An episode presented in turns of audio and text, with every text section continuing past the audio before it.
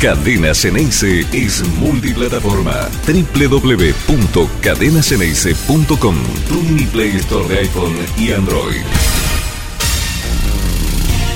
Muy buen día para todos. ¿Qué dicen? Miércoles, ya estamos a la mitad de la semana y a poquito de tener que hacer un nuevo viaje. Este viernes a la tardecita nosotros nos vamos para Córdoba y mucha gente de Boca también porque se abre la posibilidad para 11.500 hinchas de Boca de estar este próximo sábado. El partido finalmente a las nueve y media de la noche. Se retrasó, estaba en un principio previsto para las siete y cuarto, se fue para las nueve y media porque hay un evento de tenis, perdón, la verdad no estoy muy informado qué, qué evento en particular, pero hay un evento que tiene que ver con el tenis, entonces el partido se fue para las nueve y media de la noche de sábado. El que puede ir a Córdoba y aprovechar el fin de semana ya, eh, Córdoba es una ciudad hermosa. Bueno, nosotros vamos a estar ahí, por supuesto, trabajando para la transmisión de Cadena Ceneice. El tema de portada del programa, hoy tenemos mucho, ¿eh? tenemos mucho para hablar y en, una, en un ratito nomás también una entrevista que, que seguramente les va a gustar, que tiene que ver con la historia particular de un jugador hoy por hoy muy importante de Boca. Conocer un poquito más de la intimidad de su trabajo y de todo el esfuerzo hizo para tener esta actualidad. Ya se lo vamos a contar en un ratito nada más. El Open Córdoba, me dice Susana Marinberg, el torneo ATP de Córdoba. Gracias, amigos. 11 26 81 89 80 se abre para que las opiniones de ustedes tengan mucho valor, pero mucho valor de verdad, porque acá hay que escuchar opinión de todo el mundo.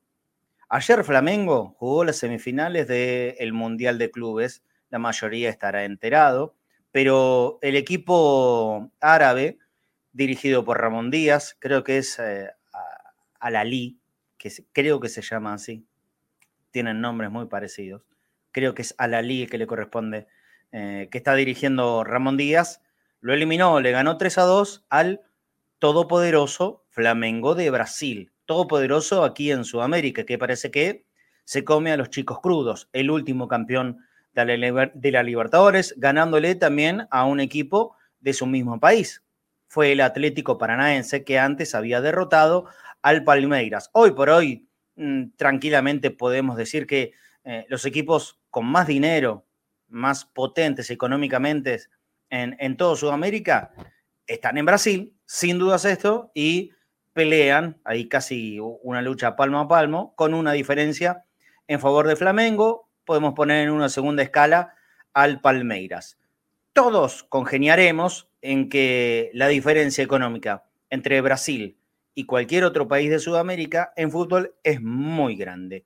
Con la Argentina más todavía por todos los problemas económicos, con una moneda completamente devaluada, restringida. El fútbol argentino, en cuanto a el billete, quedó a años luz de diferencia del brasileño. Pero a la hora del juego, lo que importa cuando empieza a moverse la pelotita, a la hora de que esto tenga la, la competencia, el cara a cara, el 11 contra 11, que siempre se habla previo a los partidos ¿Es tanta la diferencia? Flamengo le metió cuatro a Vélez acá, ¿no es cierto? Sí. Bueno, si me dan esa respuesta, se acabó la discusión. Si la diferencia de Flamengo con cualquier equipo argentino son cuatro goles de diferencia, Vélez que había eliminado previamente a River y a Talleres en la última Copa Libertadores. Y no hablaremos más, no hablaremos más y diremos son incompetibles. Y nunca más vamos a poder pelear seriamente por una Copa Libertadores. Bueno, yo no me voy a alinear en ese pensamiento de ninguna manera. Yo creo que los equipos argentinos, los fuertes, y cuando hablamos de fuerte, inevitablemente se habla de dos, de Boca y de River. Después siempre alguno se puede prender. De hecho, Estudiantes de La Plata eh, hizo una buena copa y quedó eliminado por detallecito con el que jugó la final, que fue el Atlético Paranaense. Y Boca quedó eliminado con el Corinthians por las circunstancias de los penales, eh, y todo el lío que envolvió la semana previa o el día previo, ¿se acuerdan ustedes, no? La pelea de premios Benedetto Izquierdos y las consecuencias. Entonces, en plata, imposible. En plata, incompetible. En plata están a distancia que probablemente nos lleve décadas poder emparejarlo. Ojalá que no, pero probablemente nos lleve muchas décadas poder emparejarlo en, en eso a los brasileños. ¿En fútbol es para tanto?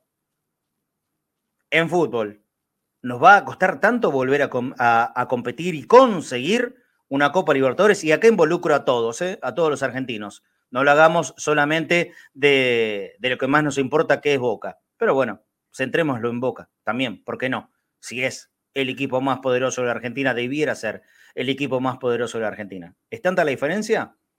¿O solamente con tirarte el billete en la, en la cara alcanza? Porque entonces no competimos, no entramos, no entremos a jugar. Si el tema tiene que ver solamente con el billete, no entremos a jugar. El último campeón Flamengo, el anterior había sido Palmeiras, que le había ganado a Flamengo. El mismo Palmeiras que perdió una final de la Recopa contra Defensa y Justicia. Ni contra Boca ni contra River, contra Defensa y Justicia. ¿Pero qué tenía Defensa y Justicia? Un gran funcionamiento de equipo. Y yo creo que ahí está la respuesta a todo en este juego. El funcionamiento de equipo. Ni siquiera importa tanto la plata. Sí, claro, con mejores jugadores vas a estar más cerca de ganar. Eso es una obviedad. Pero solamente con buenos jugadores no ganás. No ganás.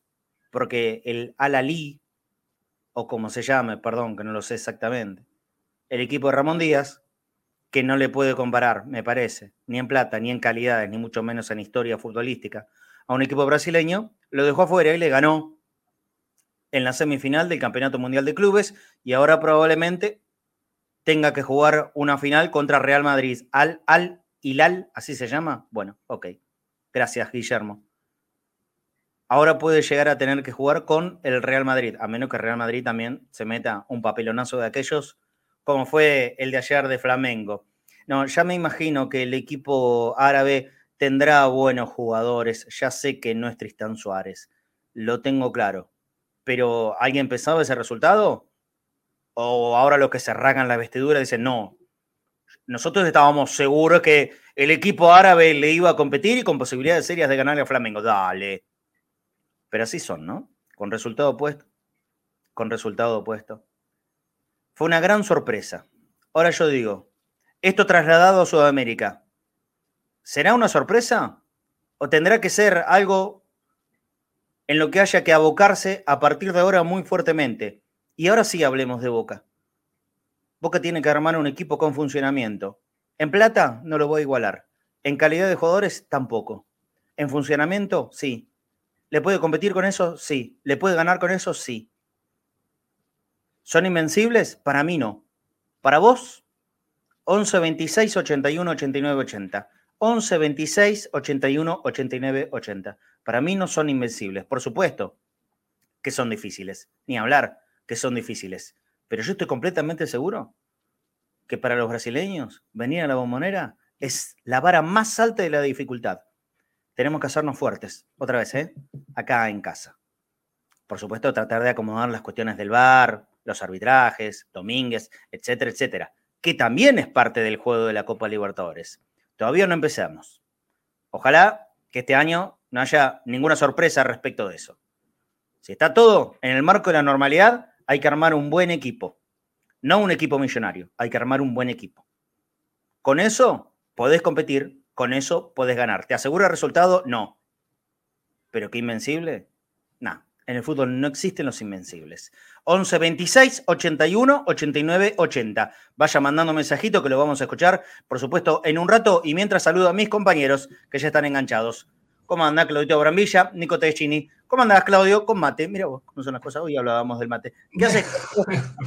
por eso, para demostrar que no tengo nada en contra del mate, vivo tomando mate. ¿Qué haces, Marce, ¿cómo andás? ¿Cómo, le, ¿Cómo andan? ¿Cómo le van los, los muchachos? Eh, saludo a Nico. ¿Te puedo reformular la pregunta? ¿No te enojas? No. ¿Los brasileños quieren jugar con Boca? Y los brasileños, si les toca Boca, van a tener que jugar con Boca, pero yo creo que es al rival que más tratarían de evitar. sí, sí, de eso no tengo dudas. es el que más tratarían de evitar. Bueno. Así como estamos, ¿eh? Sí. Así como estamos.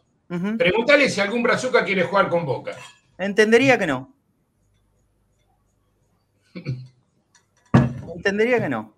Hola Nico, ¿qué haces? ¿Cómo andas? Buen mediodía. Marcelo, Claudio, todos los que están conectados al mediodía aquí en Cadena Ceneice, eh, muy buenos mediodías, valga la redundancia. Eh, La lo lindo del fútbol siempre es que no es es el, es el deporte más impredecible que pueda existir. ¿Por qué? Por la cantidad de goles y la cantidad de sorpresas que se pueden dar.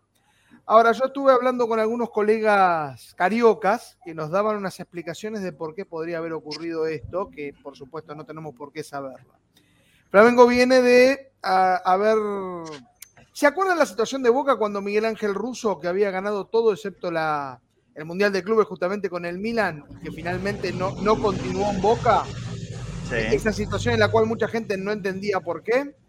Bueno, es una situación parecida en Flamengo, en la cual el técnico anterior, Dorival, que había ganado absolutamente todo y se llevaba muy bien con los jugadores, fue reemplazado por un entrenador que estaba en Corinthians, Víctor Pereira, si mal no, eh, digamos, no tienen por qué saberlo, Víctor Pereira era el entrenador de Corinthians en aquella partido de octavo de final de Copa Libertadores, y ya saben que eso se definió por penales y podría haber Boca pasado tranquilamente. Bueno, Víctor Pereira agarró el, equipo de Flamengo, parece que no tiene una buena relación con, con los jugadores, eh, tiende a hacer cambios extraños, entre ellos lo de que de Arrascaeta haya salido. Y los partidos tienen imponderables porque vos cometes un penal a los dos minutos y ya estás 1-0 abajo. Y no importa qué tan favorito seas, vos tenés que dar vuelta un resultado. Y si después cometes un segundo penal y te expulsan a tu mejor jugador que es Gerson, vos tenés que intentar dar vuelta ese partido. Y Flamengo no pudo, no tuvo las herramientas, sobre todo en el segundo tiempo. Eh, ah, otro detalle. Yo sé que no es favorito. Eh, el, Alilal de Ramón Díaz no es favorito. Pero por algo el Alilal tiene nueve jugadores de la selección de Arabia Saudita y el que cometió los, pateó los dos penales es el mismo que metió el golazo de Arabia Saudita con Argentina. ¿Qué me llevo con esto? A que tampoco hay que ir con el diario del lunes a decir yo ya sabía cómo funciona el Hilal, pero tampoco hay que ir con el viernes a decir todo el tiempo, eh, se gana con la camiseta. No, con la camiseta no. No, pero con, con el poder futbolístico que mostró Flamengo. Y acá lo, tenemos, lo tenemos en, los últimos dos años catalogados como invencibles. ¿eh? No Yo escuché mucho, incluso compañeros. Son invencibles, no se puede competir. Bueno, no es, a ver, lo que pasa es que uno habla desde el punto de vista Flamengo en Copa Libertadores y no se preguntó si cambió el técnico, si los jugadores se llevan bien con ese técnico, hay toda una crisis, porque para según, si uno escucha a los medios brasileños, que son muchísimo más exagerados que nosotros, Brasil jamás puede competir con Europa y están todos destrozados. ¿Y cómo puede ser que todo el tiempo terminemos en cuarto de final? ¿Y cómo puede ser que tres equipos, cinco equipos diferentes de Brasil se hayan quedado en semifinales y bla? O sea, me refiero que cada uno lo ve según su punto de vista. Como nosotros vemos que nos están sacando jugadores constantemente, pensamos que eh, que son invencibles, y no deja de ser un equipo con inconvenientes, con problemas de calendario, en los cuales tiene que haber una comunidad entre el técnico y el equipo. Esto está ocurriendo actualmente en Palmeiras, pero en Flamengo no, que son los dos favoritos. Y después, los equipos brasileños tienen subidas y bajas. Corinthians no es menos que Boca en cuanto a rendimiento. Atlético Paranaense que llegó a la final, tampoco es un gran equipo, tiene un gran entrenador que es Escolari la Copa Libertadores es la mancomunión entre el, plantel y el técnico. Y sobre todo la mancomunión entre la directiva y la directiva de Conmebol. Todos esos aspectos tienen que estar juntos y uno puede conseguir un buen campeonato de Copa Libertadores. Se gana dentro y se gana afuera. Esto es una frase que repetimos casi hasta el cansancio. Se gana dentro, de la cancha, se gana afuera. Boca pudo haberle ganado a Atlético Mineiro, que es un equipazo, y le pudo haber ganado a Corinthians tranquilamente. Y por diferentes circunstancias, dentro y fuera del campo de juego, no lo hizo. Sí, sí, tal cual, tal cual. Bueno, muchísima gente, por supuesto, opinando a través del chat. Avísenme, chicos, si, si hay mensaje en la línea de oyentes, de audio, por supuesto, 11 26 81 89 80. En un ratito nomás vamos a hablar con, ah, con una persona que nos va a contar, como les decía, la historia de un jugador muy importante de Boca, más, que la historia. Eh, todo el último tramo antes de, jugar en Boca y me parece que va a ser muy interesante. En un par de minutitos nomás va a estar enganchado. Hay mensaje de oyentes, lo escuchamos, ¿eh? Dale nomás. Eso es un cambio. Hola, Marce. Eh, yo pienso que que no es imbatible en ningún equipo brasilero, que se le puede ganar, pero lamentablemente en este momento Boca no está en condiciones de ganarle. Tendrían que jugar los mejores, que para mí no están jugando, porque juega Ramírez, juega Orsini, que están jugando mal. Si ahora logramos poner un equipo competitivo, sí, obviamente que podemos llegar a ganarle. Eh, eso es lo que yo pienso. Gracias, Silvia. Marce, equipo, muy buenas tardes. Buenas. Para mí no son un cuco los brasileros. Para mí no son un cuco. Se les puede ganar. Ellos cada vez que vienen a Boca tiemblan en la cancha de Boca. El tema pasa que cuando fue que el, año pasado, el año pasado, le ganaron a River lo de Palmeira, fue el mismo periodismo que quiso instalar la diferencia abismal entre los brasileños y los argentinos por la economía. Pero después, la verdad que no. Lo de Vélez por ahí, lo de Vélez por ahí tuvieron un muy buen partido y todo lo que quieras, pero no es que fueron un campeón arrasante que le pisaron la cabeza a todo el mundo. La final le costó bastante, de hecho. Así que no, para mí no. Es más un invento del periodismo para que descubrir a su equipo fetiche. Abrazo grande. Marce, ¿qué tal? Soy Guillermo de Olivos. Eh, te mando un, abrazo y bueno, no solo es dinero y funcionamiento. Hay una tercera variante que a Boca lo viene jodiendo hace años, que son los árbitros con Mebol. Bien. Yo creo que eh, Boca, si también no ataca esa lista, seguiremos con resultados medios extraños, más allá que nuestro funcionamiento hoy no sea el mejor. Marce, buen día, Leo de Mar del Plata. Claramente, si armas un buen equipo te podés plantar, tranquilo, de jugar igual igual y bueno, después de fútbol. Eh, pero el tema es jugar en igualdad de condiciones. Sabemos cómo el tema de la Conmebol con Boca. Ahí es parte de los dirigentes que no lo vienen haciendo hace rato. En igualdad de condiciones, con un buen equipo, te le plantás. Perdón, quiero un... Hola, buenas tardes, Marce, Claudio.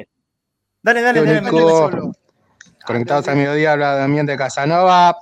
Posiblemente no son invencibles los brazucas, pero con lo que tiene Boca, hasta este interino, el mercado pasa hermoso que, está metiendo, no, no, tenemos con qué empezar para ganarles. ¿eh? A, a lo más poderoso hablo. ¿eh? Eh, se le podrá hacer partido, pero ganarle a la larga no, no la veo yo. Les mando un fuerte abrazo, chao. Chao, Damián. Hola, Marce, buenas Dale, dale, Nico. Quería marcarlo ah, para que no se vaya lo del hincha, que es cierto esto de que la, la inconexión entre la directiva de Boca y Conmebol, que es algo que tratan de, reparar. Se ha visto a Rosisca y a Riquelme en la presentación de, la, de la candidatura a la Copa del Mundo de 2030, en la cual estaban varios directivos de Conmebol.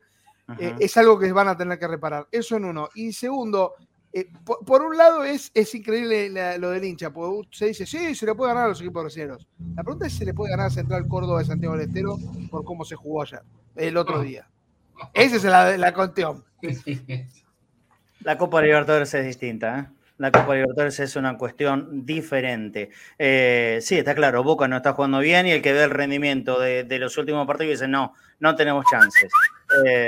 yo voy para otra cosa la Copa Libertadores es muy diferente. Es muy diferente. Con, con Bianchi peleábamos la Copa hasta el final y en algunos campeonatos no nos iba bien. En algunos, en otros nos iba bárbaro. Pero en algunos, mientras jugábamos la Libertadores, no nos iba muy bien. ¿Se acuerdan? Cuando Boca salió ante último en el año 2013 con Carlos, ¿eh? Con Carlos.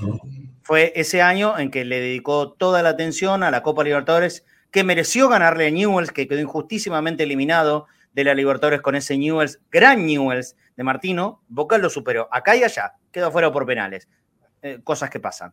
Boca en la Libertadores es una cosa diferente para mí. ¿eh? Es una cosa La mayoría de los torneos locales que ganó Bianchi son aperturas, no clausuras. Sí, claro. Sí, claro, claro. no, al mismo tiempo de la Libertadores. Sí, sí, por supuesto. Por supuesto que es así. Ahora los voy a seguir escuchando, ¿eh? mientras manden su mensajito también. 11 26 81 89 80. El tema de portada es este. ¿Son invencibles? ¿Son tan difíciles de competir? Para equipos argentinos en general, yo entiendo que los entremos todos en boca. Este es un programa que habla de boca. Pero yo abrí un poquitito más el juego. ¿Son incompetibles los brasileños? Flamengo, Palmeiras, Corinthians, el Mineiro, los fuertes, los grandes, económicamente más poderosos. ¿Son incompetibles? ¿Son invencibles para los argentinos? Yo creo que no. Y también, ¿me lo centras en boca? Tampoco, tampoco. No, no, creo definitivamente. Con este equipo, a este equipo le falta mejorar el funcionamiento sin lugar a dudas, sin lugar a dudas. Pero que sean imposibles, no, para mí no, para mí no. Yo en la primera fecha de la Libertadores voy a estar con la esperanza exactamente igual que cuando le empezaba con Bianchi, como le empecé con Russo, como le empecé con Guillermo y con todos los que pasaron que jugaron la Copa Libertadores. A mí no me van a bajar de un ondazo la, la ilusión y la esperanza, por más que sepa que tenga que competir contra equipos que me tiran los billetes en la cara. A mí no me la van a sacar. ¿eh? Y como me pasa a mí, sé que le pasa a millones de hinchas de boca también. Ahora vamos a la nota. Ahora vamos a saludar a Alejandro Santillán. ¿Quién es Alejandro Santillán? Es el eh, entrenador personal de nuestro arquero hoy, el arquero titular de Boca. Después del el Rossi Gate, después de todo lo que pasó con Agustín Rossi, llegó el turno, el momento y gracias a Dios ahora afianzándose y con una participación absolutamente estelar el otro día. Chiquito Romero fue el que impidió que, Boca pierda contra los santiagueños. Con el penal atajado, con un par de intervenciones importantes, pero todo, todo, esto es la culminación. En el previo hubo un camino. Y ese camino es el que le quiero preguntar a Alejandro. ¿Cómo estás, Alejandro? Te doy la bienvenida. Muy, muy buen mediodía. ¿Qué tal? Buen mediodía para todos, para todo el piso. Gracias por invitarme a la nota. No, por favor. Bueno, Alejandro, sos eh, entre, ¿está bien si, si, te titulo así, entrenador personal de Chiquito Romero? Así es, ese sería el título. Sí, tengo la suerte y la dicha que desde hace cuatro años que estoy trabajando con Sergio, eh, lo pude acompañar en su estadía también en el exterior. Bueno, eh, entonces lo, lo conocés seguro como, como, poca gente. Los entrenadores personales pasan horas, horas, horas, y más en un deportista, deportista de elite como, como lo es Sergio. Eh, lo primero que te pregunto es, ¿qué, te, te, da en, el sentimiento este momento que ahora está por fin pasando chiquito? El penal atajado del otro día. ¿Fuiste a la cancha? ¿Estuviste en la cancha el otro día? La verdad que un orgullo, sí porque como decís vos, yo vengo laburando con Sergio hace cuatro años, ¿sí? Aparte de su físico, también conozco lo que le pasa por la cabeza, en lo mental, que eso también es un ron fundamental. Y luchó mucho, sí, para este presente. Luchó mucho para este presente porque él, cuando inició el torneo en Venecia, en Italia, la verdad que tuvo un gran rendimiento. Después, bueno, pasó por la lesión esta que tuvo, que, la tuvo dos veces, lamentablemente. Lo sufrió mucho, pero hay gente que no lo sabe, ¿me entendés? Porque hay que estar en el, el interior de él y, la verdad que, feliz. Él está muy feliz y yo feliz con, con su presente. Contanos un poquito de, esa lesión y, lo que le costó, ¿no? Eh, en la recuperación y ahora ponerse a punto para ser ni más ni menos que el arquero de Boca. Sí, llevó mucho tiempo, sí, él se lesiona el año pasado en Italia versus eh, Sassuolo, sí, eh, se va a Madrid a hacer la, primera operación, había quedado todo, todo espectacular, hicimos una, una pretemporada ni bien volvió y bueno, cuando empezó a entrenar nuevamente en el club, otra vez le volvió a saltar. Pero ella está 10 puntos físicamente, mentalmente, así que se preparó para esto y va a tener un gran, un gran año y lo van a poder disfrutar todos los hinchas de boca.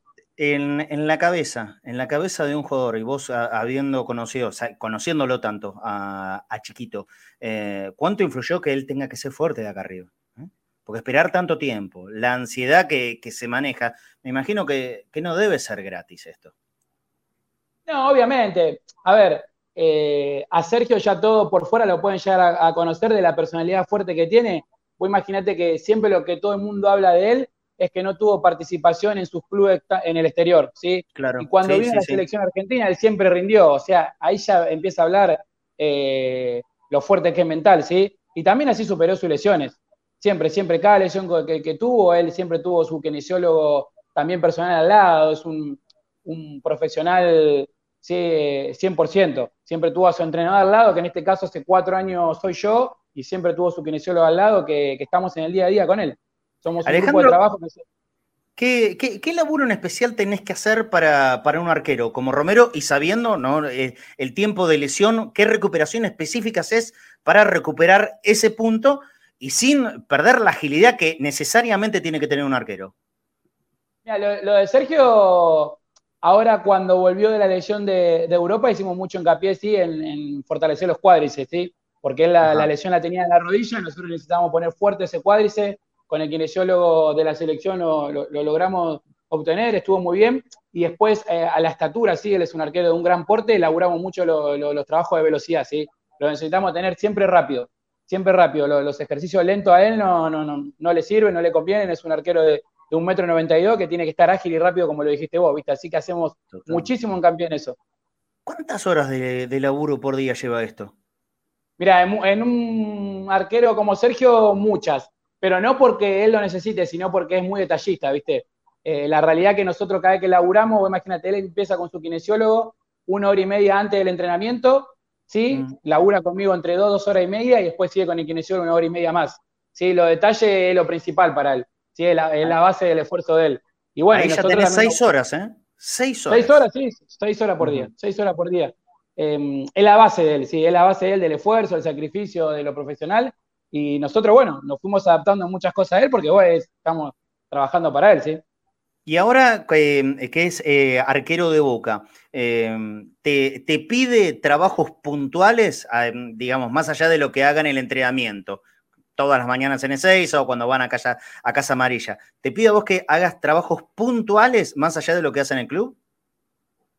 Mira, como te comenté antes, sí, hace cuatro años trabajo con él, en Venecia lo estuve toda la estadía con él, él entrenaba con el club por la mañana y a la tarde conmigo, y siempre lo que hacemos hincapié, sí, es en, lo que yo ya lo conozco y en lo que él necesita, sí. Ya te digo, el ejercicio cognitivo, estamos hablando de, ejercicio de, atención, de colores, viste, de números, de mantener la atención, eh, los 90, más de 90 minutos en el arco y los ejercicios de velocidad. Hoy él está entrenando en Boca con, Fernando Galloso, que es un gran entrenador de arquero, ¿sí? Y por ahí lo que no puede llegar a entrar en el, horario del club, eh, laburamos nosotros aparte, ¿sí? en la estadía, cuando él está en clubes, nuestro laburo es más corto, la realidad, ¿sí? Es más corto. En pretemporada, sí, la verdad que laburamos muchas horas y muchos días seguidos. ¿Y, vos coordinás? ¿Tenés alguna charla con los profes? En Venecia lo tuve, en Venecia lo tuve, en Boca no. Ajá, ajá, perfecto. Sí, Nico, dale, adelante. ¿Qué tal, Alejandro? ¿Cómo estás? Nicolás Tedeschini habla. Eh, quería hacerte una pregunta con respecto a qué cuidados especiales se tiene que tener cuando has tenido eh, inconvenientes seguidos en la, en la rodilla, sobre todo? ¿Qué, ¿Qué, precauciones se deben tener como para que tenga el máximo rendimiento? ¿Qué tal, Nico? ¿Cómo estás? Mira, eh, ya te digo, de tener la suerte de trabajar con, con su kinesiólogo eh, al lado mío, a mí me facilita un montón las cosas, ¿sí? Porque ya forjamos una amistad y podemos estar charlando 24/7, ¿me entendés? Entonces eso me da una facilidad. La verdad que la parte médica siempre la maneja el kinesiólogo y yo me voy adaptando ¿sí? a los inicios de, laburo. Después cuando el kinesiólogo me dice, mira, Ale, ya está 100 puntos para laburar, bueno, damos el máximo. Pero, por ejemplo, él después de la lesión, ¿sí? de la operación, empezamos con ejercicios básicos. Ejercicio básico desde quieto y después ya empezó la movilidad y después empezamos a laburar al 100%. Pero bueno, obviamente que después de la lesión se tiene un, un cuidado extremo y ya te digo, estar con el kinesiólogo tanto tiempo es una facilidad para nosotros. Estamos hablando con Alejandro Santillán, que es el entrenador personal del arquero de Boca, ¿eh? del actual arquero de Boca, el Chiquito Romero. Alejandro, ustedes, los profes, eh, aparte de puntualizar eh, su trabajo, que es el físico, que es que crezca, laburan mucho acá, y en, el, en el hábito también de la motivación. Yo te pregunto a vos, Ale, ¿cuánto tuvo que influir la motivación para bancar todo este tiempo de espera, desde que llegó a Boca hasta que se le da la chance por fin de ser titular? No, obvio, obvio, obvio. Eh, es un trabajo fino, es un trabajo fino, porque más allá de, la espera de poder jugar, es tener que estar motivado eh, todos los días para poder entrenar, ¿sí?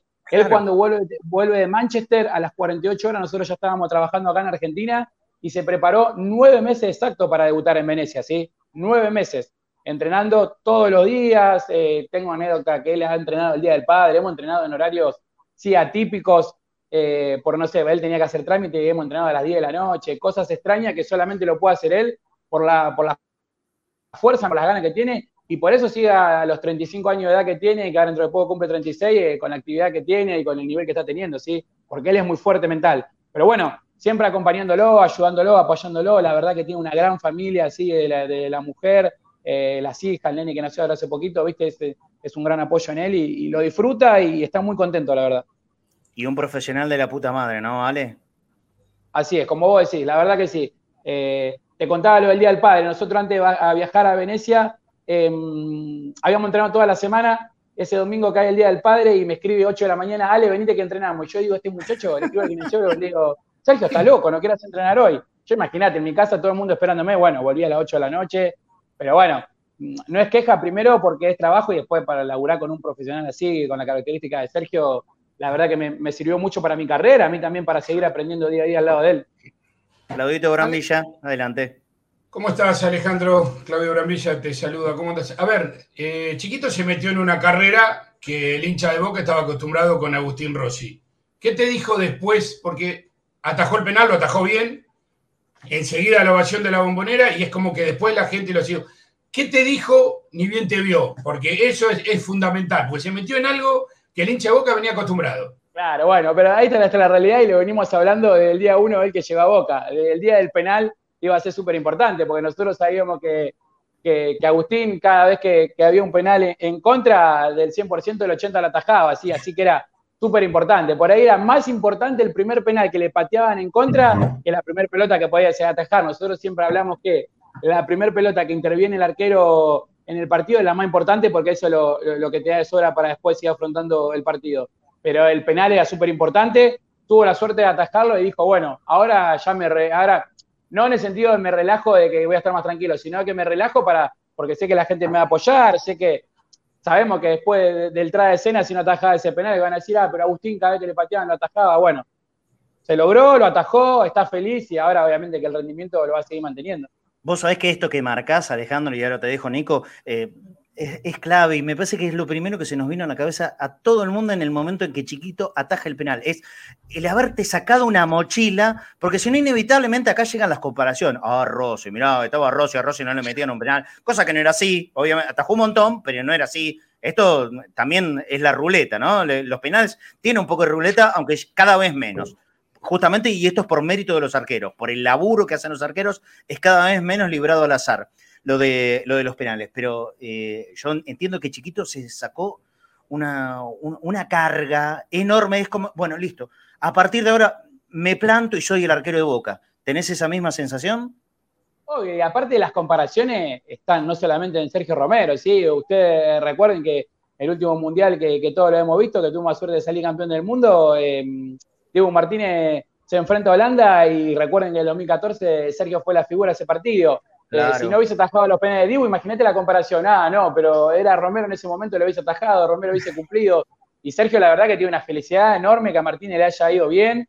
Eh, sé que lo saludó. Eh, y eso, bueno, también habla del compañerismo, por más que esté por fuera, ¿sí? Tengo mucha felicidad, pero la gente que esté por fuera, la comparación hubiese estado. Ah, no, pero Romero en el 2014 fue enorme, chiquito. Bueno, lo pudo hacer Martínez y lo mismo hubiese pasado ahora si no atajaba el, el penal la última fecha. Seguro. Nico.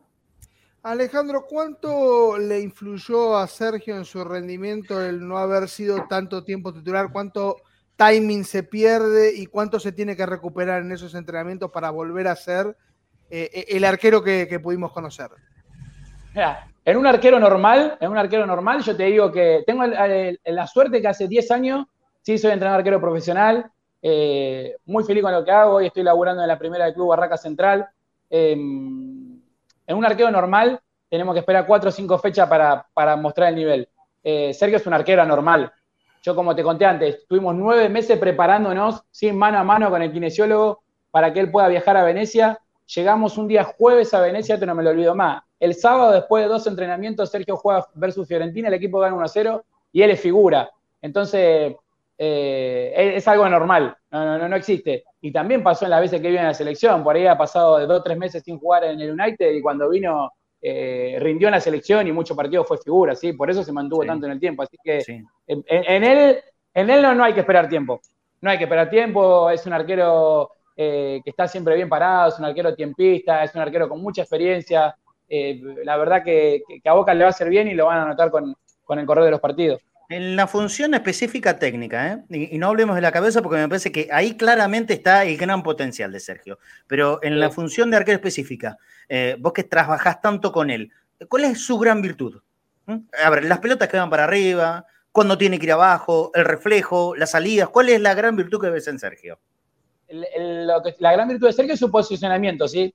Él con el correr del tiempo, sí, de la experiencia que, fue logrando y los, y técnicos que estuvo, eh, que, fue teniendo y los rivales que fue teniendo en Europa, el posicionamiento de él eh, tiene que hacer un paso menos que todos los demás arqueros, ¿sí?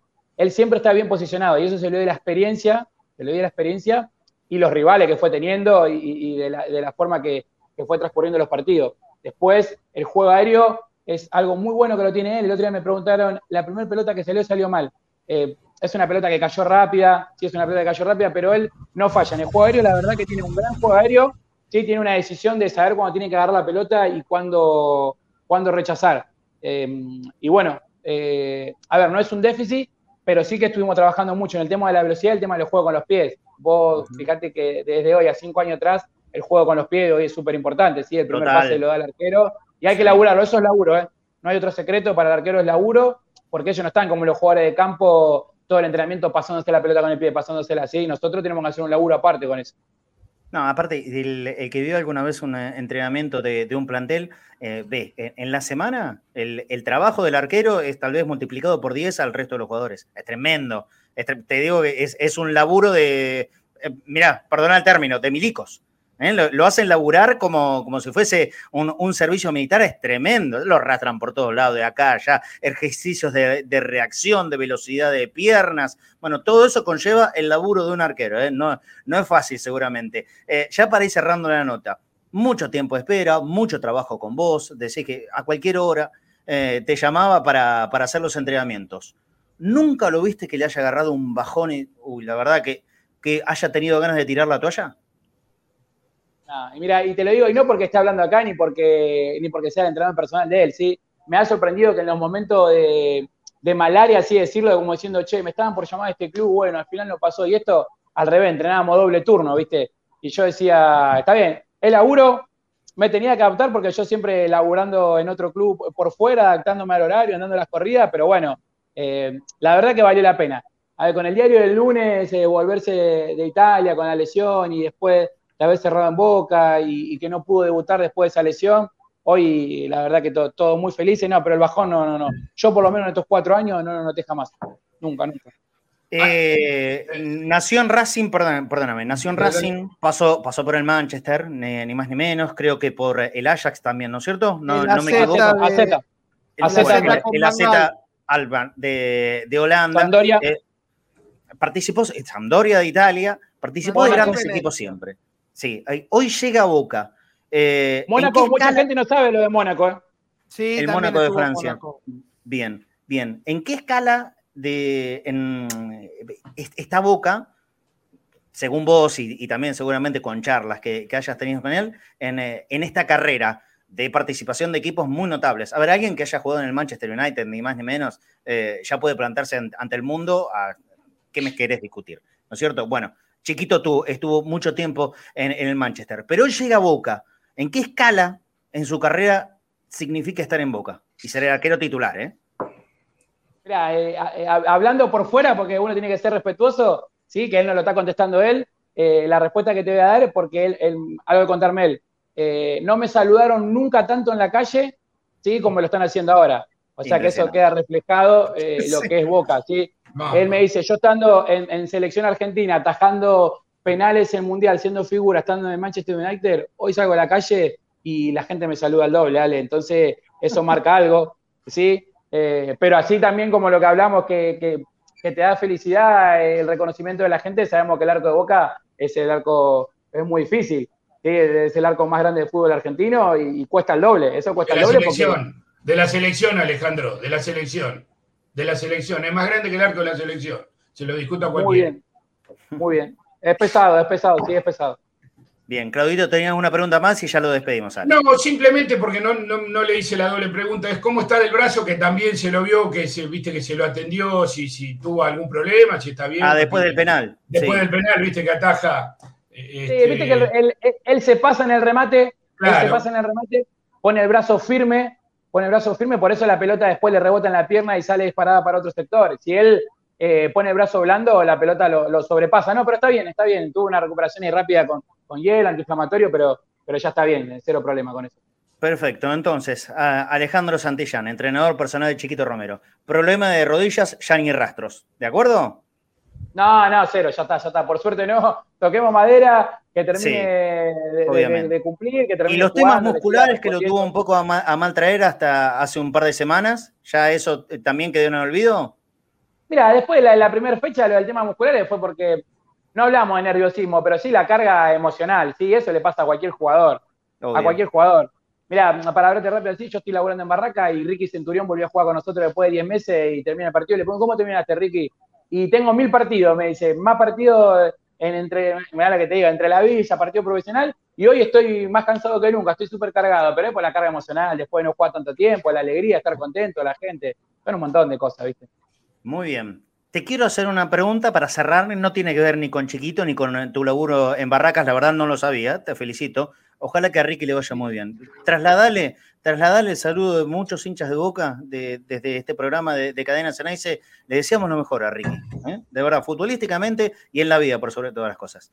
Eh, se lo recuerda bien de su paso por Boca. Pero yo estoy haciendo... La verdad que es una gran persona. Yo estoy haciendo una pregunta eh, en, el inicio de este programa que tiene que ver con la derrota de ayer del Flamengo. Te habrás enterado. Perdió con, un equipo árabe y, quedó eliminado de la final de clubes. Exactamente, con el equipo de Ramón Díaz. Y últimamente acá todos están hablando de que es imposible competir con los equipos brasileños porque te tiran los billetes en la cara y son mejores jugadores. Entonces, los equipos argentinos están muy lejos de ganar la Copa Libertadores. Vos sos un tipo de fútbol, trabajás con un gran futbolista y aparte también con un plantel profesional. No juega la Libertadores, pero no importa, sos bien futbolero. Los equipos argentinos, los grandes, los importantes, Boca, River, Estudiantes, Vélez, bueno, los que participen de, de la Libertadores, ¿están en condiciones de competir mano a mano y de igual a igual con los poderosos brasileños o no? Sí, sinceramente sí, sinceramente sí. Y como decís vos, la verdad que la experiencia que fui teniendo en el fútbol durante los años me fui dando cuenta que primero es el laburo, ¿sí? mentalizar a, todos tus jugadores desde el 1 al 11 y todo lo que tenés en el banco y por fuera, de mentalizarlo a una idea de juego. ¿sí? Eh, después, a partir de eso, creo que puedes luchar contra cualquiera. Eh, hoy no, bueno, no puedes contratar 11 jugadores, eh, a ver, de, mucha experiencia, pero que por ahí ya estén en, la última línea de su carrera, no te van a salvar el equipo. ¿sí? Yo creo que, Boca está muy bien, que Racing está muy bien, ¿sí? es un equipo que le pueden competir tranquilamente a los equipos brasileños. Y bueno, y quedó demostrado ayer que, Ramón Díaz con un equipo que, si bien económicamente son muy fuertes, no tiene muchos jugadores del extranjero, ¿sí? Son muchos jugadores de la liga local y pudieron ganarle tranquilamente. Seguro. Ale, cierro la nota con una pregunta que es medio tradicional en, nuestros uh. programas. Eh, nada, tranquilo, no, va a pasar nada, ni, ni, es nada grave, pero sí necesito que nos cuentes qué te dijo Chiquito Romero de algo en particular. Él atajó, como dijimos, en el Manchester, en el, en el AZ, en la Sampdoria, bueno, había empezado en Racing, pasó por grandes equipos del mundo. Pero atajar en la bombonera nosotros creemos que es algo muy diferente. ¿Qué es lo que te dijo de su experiencia de ponerse en el arco de la cancha de Boca? Mira, yo eh, he ido a, la cancha de Boca eh, a trabajar, sí, con otros clubes, eh, hacer una entrada en calor, pero no pisar el césped, después yo me siento en el banco de suplente, ¿no? Con el cuerpo técnico. No pisar el césped cuando se está jugando el juego. Me dijo que es impresionante. Me dice, Ale, se, se mueve de verdad, la gente la tenés encima, la verdad que debe ser muy difícil, muy difícil para el rival, sí que viene visitante, tener que plantarse acá. Eh, y eso él, lo está disfrutando. Ya como te conté antes, de que la gente le está doblemente encima ahora, porque eh, él, lo nota ahora, ya lo sabía, pero también lo, sigue notando lo grande que Boca, pero también la bombonera. Me dice, debe ser muy difícil venir jugando de visitante acá y nosotros no, tenemos que hacer súper fuerte porque es, es otra cosa, late de verdad. Y recién empieza su vida en Boca. Va a tener para, para mucho tiempo, si Dios quiere, y, que sea con éxito. Ale, eh, trasladale también, por supuesto, el, saludo y, toda la fuerza de, los hinchas de Boca para, para, nuestro arquero. Y muchísimas gracias. ¿ah? Fuiste muy amable por este ratito de nota. No, gracias a ustedes. Un abrazo a Alexi, eh, que es un, amigo, la verdad que lo aprecio, mucho. Sergio habla mucho con él después de los partidos. Eh, es una gran persona, le mando un abrazo grande. Alexis Dassi es, nuestro, nuestro productor, el que consiguió la nota con Alejandro Santillán. Te mando un abrazo grande, muchas gracias. Muchas gracias, Toledo. Muy bien.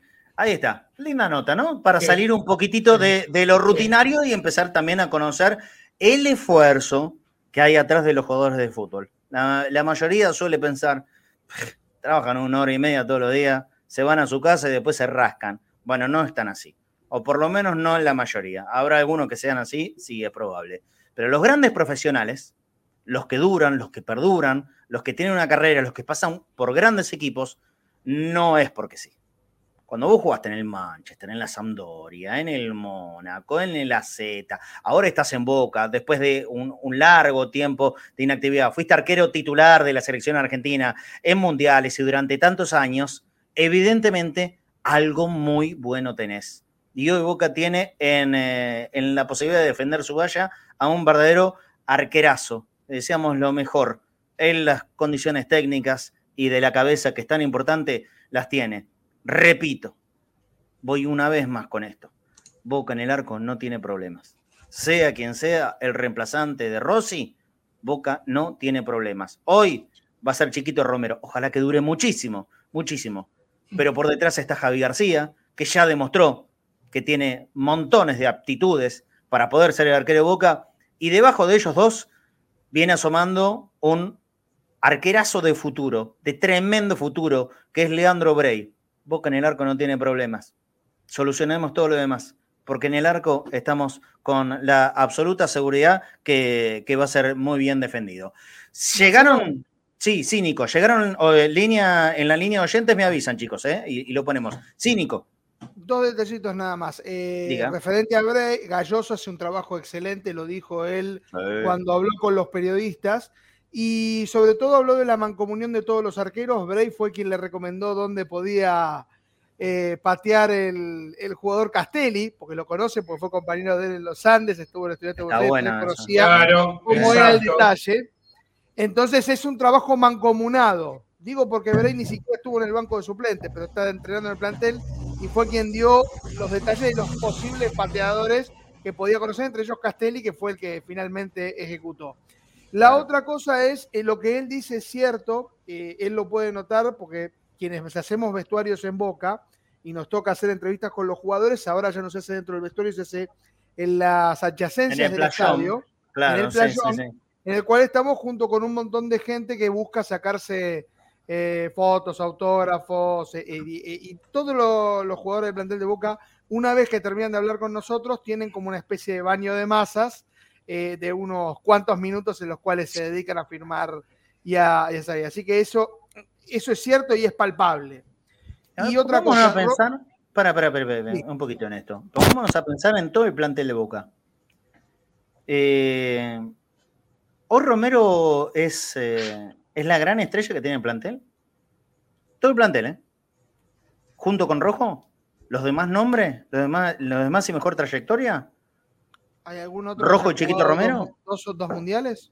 No. Rojo jugó un mundial en 2018, que yo sepa, y Romero viene de 2010 y 2014. Estamos hablando de dos jugadores de, es verdad. En el top son ellos dos. Sí, son ellos dos. Y un poquitito más abajo, por su historia en Boca, Pipa Benedetto, ¿no? Pero nombres de trascendencia mundial, Romero y Rojo, Rojo y Romero. ¿Sí? Dos mundiales, acá me aclara la gente de control, tiene razón. jugó 2014 y 2018. Cierto que con claro, el de Brasil también jugó. Y el de, el de Rusia, pero el de Rusia atajaron. El de Rusia fue el que convirtió el gol de contra Nigeria, fue Para... rojo, que todos festejamos. Ese me acuerdo. Claro, rojo, rojo. Ah, no, no, pero yo, yo me estaba pensando en Romero. Romero atajó en el del 2010, que confía en él Maradona, para que sea En Alemania. Y por supuesto en 2014 en Brasil. Para no, el, de 2010 no era el Pato Bondancieri. ¿Por qué estoy tan perdido? No, Pato Bondancieri es el de 2006 con Peckerman. Ah, tenés razón, en Alemania. En Alemania. El de 2010 es Sudáfrica, ahí va. En Sudáfrica ya está Romero, que es un arquero joven. Por eso, Lo llevó Diego a la selección, ¿no es cierto? Correcto. digamos, ya era conocido en las divisiones juveniles, ya había atajado en algunos sub-20, sí. pero fue el arquero de, de aquel mundial. Romero tiene otra característica nunca le va a tocar ser visitante en la bombonera. Porque el, último, el único partido que había jugado en la bombonera que no había sido con Boca fue con la selección argentina. La selección argentina había hecho de local ante Perú. Así que va a tener la gran ventaja Romero de nunca conocer al público de Boca en contra.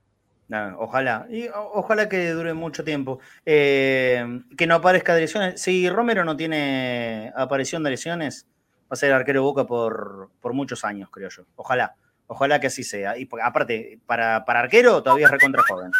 Es recontra joven, chiquito. Dale, dale que hay más mensajitos de. Hola Marce, buenas tardes para vos y para todo el equipo.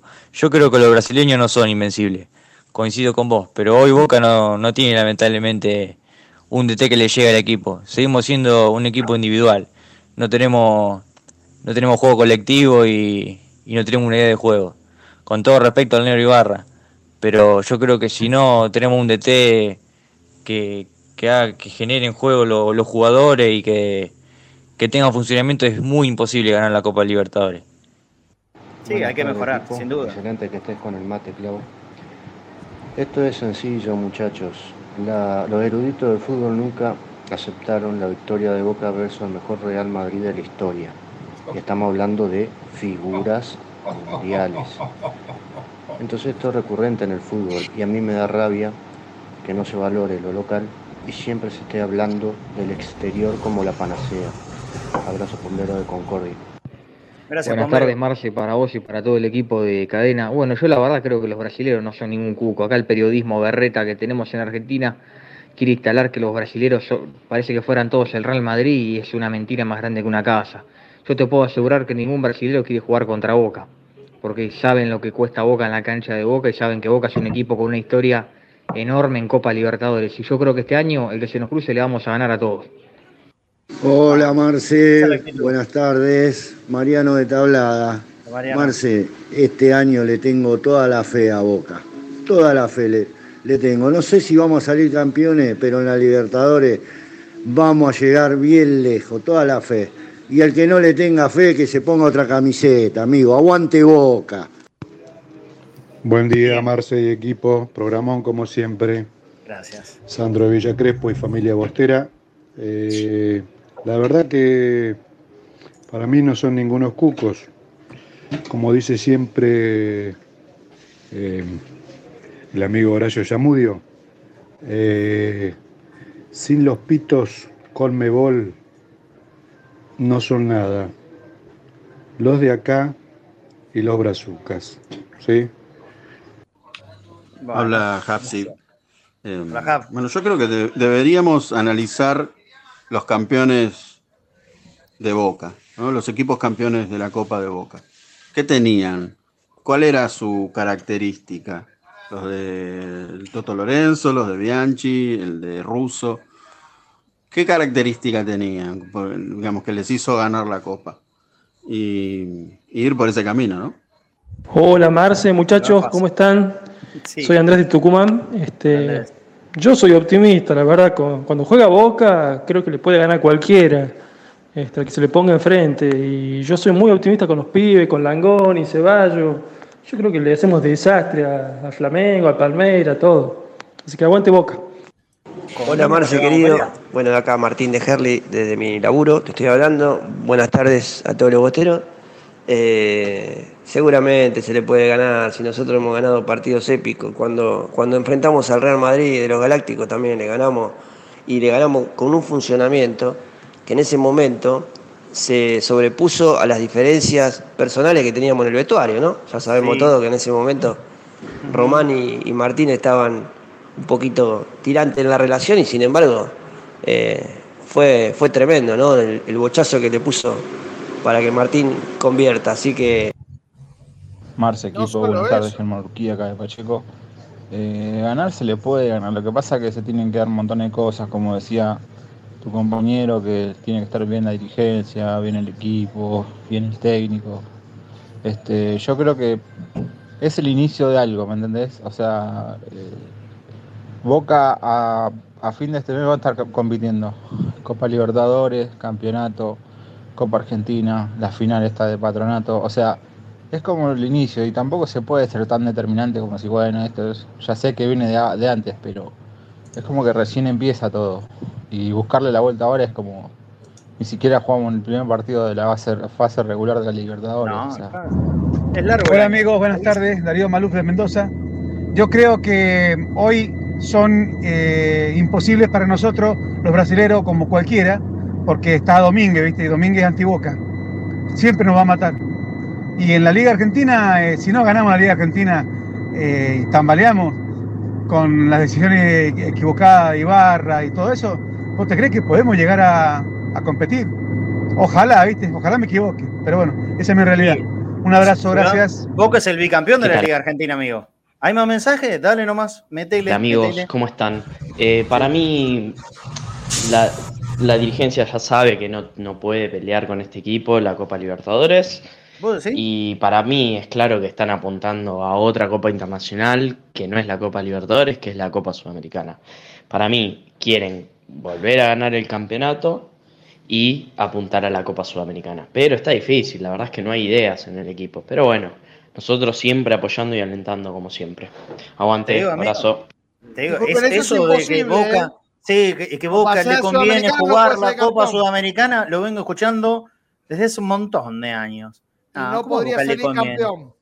Tendría que salir sexto u octavo para poder jugar la Sudamericana. Pero, y, aparte, pero aparte de eso, si la tienen que jugar, a ver, la jugás. pero ¿quién te asegura que ganas la Sudamericana? ¿Quién te asegura que la ganás la Sudamericana? No, Boca tiene que jugarse a, digamos, que, tirarse con poner fuerzas en ir a la Copa Sudamericana porque es una copa más accesible. Sí, juegan equipos de, de, menor valía que la Libertadores, sí, pero ¿te asegura que la ganás? No. a mí déjame, a mí déjame jugar la Libertadores siempre. Sí, a mí déjame jugar la Libertadores. Si tengo que jugar la Sudamericana, la juego y la quiero ganar. Pero déjame con la Libertadores. Yo en, esa no, no, no, no estoy de acuerdo y desde hace mucho tiempo que vengo escuchando la historieta. ¿eh? No, nos convendría jugar la Sudamericana porque así la ganamos. Ah, sí. o sea, ¿la jugamos y la ganamos? ¿Tan, tan lineales? Yo creo que no. ¿eh? Sí. Tenemos que diferenciar el. Boca la tiene que ganar sí o sí a Boca tiene posibilidades de ganarla.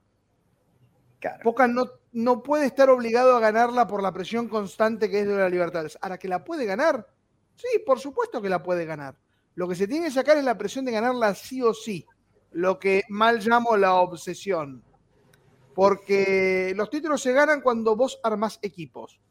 Si primero está la obsesión antes de armar el equipo, y la obsesión se va a quedar ahí.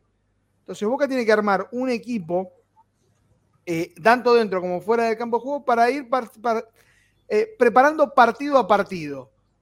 Eh, Boca todavía no sabe qué grupo va a tener. Si va a tener sortea la Libertadores? Yo, estoy ansioso. ¿Cuándo se sortea? No, es en marzo, Nico. Creo que es en marzo. Ahora después voy a. Que es en marzo. en marzo vas a saber el grupo, digamos, bueno, el grupo, que es en las primeras instancias. Pero en marzo se va a saber lo del grupo. Entonces, vos no sabés. ¿Cuándo empiezan las fases repechaje y esas cosas de la Libertadores? Vamos a, vamos a poner acá la información así rápida, pero. Mira, perdóname. Franco Lucas Cachone, mirá lo que. Que lo ponga en el control.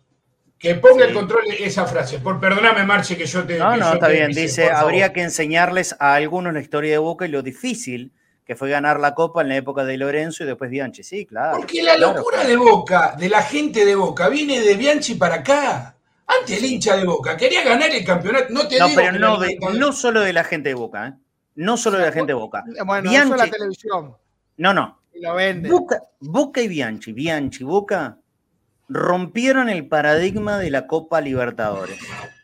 Boca y Bianchi, Bianchi y Boca, esa conjunción, esa sociedad hermosa que duró una década y un poquito más. Boca, eh, desde el 98, primero con campeonatos locales, después con la participación ¿eh? en la Libertadores. Ahora, vamos, pero Eso rompió los esquemas en la cabeza de todo el fútbol sudamericano de la Copa Libertadores. Tenemos que volver a el famoso cantito, el cantito de los hinchas de Boca antes era el campeonato local. de mi obsesión. Bueno, de varios años, de varios años a esta parte, eso cambió por la Copa Libertadores. Es un cantito, no pasa nada. El tema es que ese cantito se hizo carne, el haber hecho carne cuando no la ganás, eh, termina siendo una herida que abre, que gotea absurdamente, absurdamente. Esto llevó a este pensamiento para mí ridículo y hasta inaceptable, te lo te diría. Los campeonatos locales no ganan nada, Boca los gana así como así, las pelotas Boca los gana así como así. ¿Por qué se tiene que romper para poder ganar los campeonatos locales? Y es un tremendísimo mérito y no venga ningún paparrucho acá a decir, claro, esto lo dicen ahora. Yo lo dije toda mi vida, ¿eh? toda mi vida. El que no me escuchaba antes, bueno, e, era porque no tenía las posibilidades de que me conozca mucha más gente acá. Yo trabajo en esto hace 28 años. Hace 28 años, cuando trabajé más de 20 o 20 en una radio de la ciudad de Urdinarrañ, en Entre Ríos, los que me escuchaban ahí, este discurso lo tuve siempre en la vida, no desde ahora, siempre en la vida. Es importantísimo para Boca ganar cualquiera sea de los torneos locales. Y ahora que agregaron copas, la Copa Argentina, la Copa Melba, Boca tiene que ganar todo lo que juega. Acá y afuera, afuera y acá. ¿Qué significa que si no ganás la Copa Libertadores nada vale nada? ¿Quién te contó ese cuento? ¿Y por qué lo creíste? Que es lo más grave. ¿Por qué creíste que lo único que importa es ganar la Copa Libertadores? Entonces, ¿sabéis qué? Somos un equipo repleto de fracasos. Porque la inmensa mayoría de la Copa Libertadores las perdimos. Y esto hubo un montón que no la jugamos. ¿Qué somos? ¿Un equipo? ¿Qué somos en definitiva? ¿El más ganador de la Argentina o el más fracasado de la Argentina? No, somos el más ganador de la Argentina. ¿Y sabes por qué? Por haber hecho grandes, grandes, gloriosos, eternos, ganando las cosas de acá también. Porque si no, Boca existiría a partir del 2000. Y alguno cree que Boca existe a partir del 2000, o si no, a partir del 77, no, no, no. Antes del 77 hubo mucha historia, grande, enorme, gigante, irrepetible e inigualable de Boca. Y no hubo ninguna Copa Libertadores antes del 77. No se coman el versito, no sean tan ingenuos no sean absurdos. Vale y mucho ganar acá, vale y mucho ganar acá. El torneo más competitivo de toda América por muerte es el argentino. Ganarlo es tremendamente meritorio. No seas tan gil, no caigas en la trampa. No caigas en la trampa, no repitas boludeces. Pensemos esto. Valgámonos en ese mensaje. No tienen ni idea lo difícil que es ganar una Copa Libertadores. Y Boca ganó seis. Boca ganó seis. De las seis, cinco tuvo que jugar todos los partidos. Hubo una que entró en la semifinal. Así era la competencia. ¿eh? Yo no soy de aquellos que apunta independiente porque, ah, ganó cuatro entrando en semifinales. Y así era la competencia, ¿qué cree? Se juega así, juegan todos por lo mismo. Si la ganaban otros, entraban otros a partir de la semifinal. Es como Boca entró en el 78 y también en el 79, que perdió la final. ¿Mm? Es muy difícil ganar la Libertadores. ¿Hay que apuntar a ganar la Libertadores? Sí, claro. ¿Es lo más importante? Sí, claro. ¿Es lo único? No, de ninguna manera. De ninguna manera. Basta de repetir la boludez que los campeonatos argentinos no valen. ¿Cómo no va a valer? ¿Cómo no va a valer? Sino, ¿qué hacemos? Ah, y aparte otro detalle que parece que se olvidan los que dicen los campeonatos, los campeonatos argentinos no valen nada. Para jugar la Copa Libertadores te tienen que ir bien en el campeonato argentino, porque si no ni, siquiera la jugás. Exacto. Ni siquiera la jugás. Entonces dejemos de repetir boludeces, dale, en serio. ¿Eh? Dejemos de repetir boludeces. Que la mayoría de esas boludeces están creadas por las contras. Pensemos un poquitito. Pensemos un poquitito a veces, ah, antes de repetir tanta cosita. Sí, Nico, tengo mucho mensaje privado de acá. Ah, 62 ediciones de la Copa Libertadores, sí. Bueno, y Boca ganó el 10%, ¿te parece poco? Y clasificó a 32, dice la gente de control. bueno. Bueno, hubo 30 que no clasificaban. ¿Eso qué era? Tenía que desaparecer Boca. en serio, ¿se imaginan ustedes? bueno, entro en un tema que no quería. Sí, perdóname, perdóname que yo te metí, yo te metí con una frase. pero me molesta. Boca, eh, uno de estos años, no clasificando a la Copa Libertadores, lo que sería. Y por nosotros, ¿eh? No por lo de afuera. Lo afuera es obvio lo que van a decir, pero por nosotros. ¿Qué sería si Boca no clasifica? Yo no lo quiero llevar esto a, un aspecto político, porque no, tengo ganas de entrar en eso, pero simplemente como recordatorio. Muchachos, en el 2016, 2017 Boca no jugó la Libertadores, no lo jugó, no participó, no clasificó, no estaba, no lo jugó. ¿Y sabes cómo se solucionó? Saliendo campeón de acá. Guillermo Barroso Esqueloto fue técnico bicampeón del fútbol argentino, de campeonatos largos. ¿Sabes qué? ¿Sabes cómo lo festejó la bombonera? La bombonera estaba repleta. Y la gente cuando Boca salió campeón en La Plata llenó la bombonera un miércoles de madrugada para festejar ese campeonato local. Dejen de repetir las pelotudeces que no sirve el campeonato local. ¿A quién le hicieron creer ese cuento y por qué? Vayan a la bombonera a ver si no se grita un gol contra Banfield. O se crean que el único gol que se grita en la bombonera es contra Deportivo Táchira. ¡Basta de boludeces! Nuestros grandes rivales están en la Argentina. Ahora el gran rival de Boca es el gremio de Porto Alegre. ¿Por qué tenemos que repetir esa gilada? ¿Y por qué tenemos que bajar la cabeza ante un concepto tan, tan ridículo como ese? Hay que ganar todo lo que se pueda. Por supuesto que la Libertadores es el gran objetivo. ¿Se entienden y escuchan bien lo que estoy diciendo, no? La Libertadores es el gran objetivo, el máximo, la valla más alta. Es lo más lindo, lo, lo que más se puede festejar de ganar. ¿Eso significa que ganar un campeonato argentino, como Boca hizo en el 2022, ganar los dos, no, no sea importantísimo? ¿De qué estamos hablando? ¿Cómo no va a ser importantísimo ganar un campeonato de 27 fechas y ganar la Copa de la Superliga? Y hasta ganar la Copa Argentina. ¿Sabes qué lindo que gana la Copa Argentina? La festeja como loco. Ganar la Copa Argentina también te da la posibilidad de jugar la Copa Libertadores. Por si alguno no se enteró todavía, cuando ganó la última Copa Argentina Boca contra Talleres de Córdoba, el haber ganado esa Copa Argentina le dio el pasaje directo a la Libertadores, que ya la había tenido por puntos en el campeonato local. Boca nunca puede descuidar el campeonato local. Basta con el verso. Basta con el verso. Basta de gilado, o por lo menos basta de repetir boludeces. Por lo menos este es mi punto de vista. ¿Sí? No todos tienen que empezar como yo soy efusivo a veces. No estoy enojado, la gente a veces piensa que me enojo. No, no, estoy enojado, estoy efusivo. Enojado estaba el otro día, pero ya está todo solucionado. Listo. ya, está, ya No, pero, pero, por me molesta. Aplacando los ánimos. Sí, me molesta, Marci, me molesta que está en la obsesión y la Flaco. Está sí, es un cantito, está todo bien, Claudio. En el cantito, da, da, para el cantito, eh, la Copa Libertadores. Yo lo canto, está bien, perfecto. Claro. Sí, bueno. Acá, va a saltar el viejazo. Pero ¿por qué no la sufrieron en la tribuna en los años 80? Eso es lo que me da bronca. Está bien, no tuvieron, no tuvieron la suerte o la desgracia, qué sé yo. Yo tuve la suerte de ver animales jugando. Pero no me banco eso. Eh, no, la Copa Libertadores, yo no doy vuela al campeonato. Bueno. ¿Sabés qué? Entonces no mires un puto partido de boca por televisión. No vayas a la cancha. No, no, no, a la cancha, no lo mire por televisión. Si no, te importa el campeonato local, no mire por televisión. Y si vos que le gana River en el campeonato local, no grites el gol, porque no te importa. No hay que echarle la culpa al hincha de tener ese. Festejar los goles contra el Deportivo Pasto.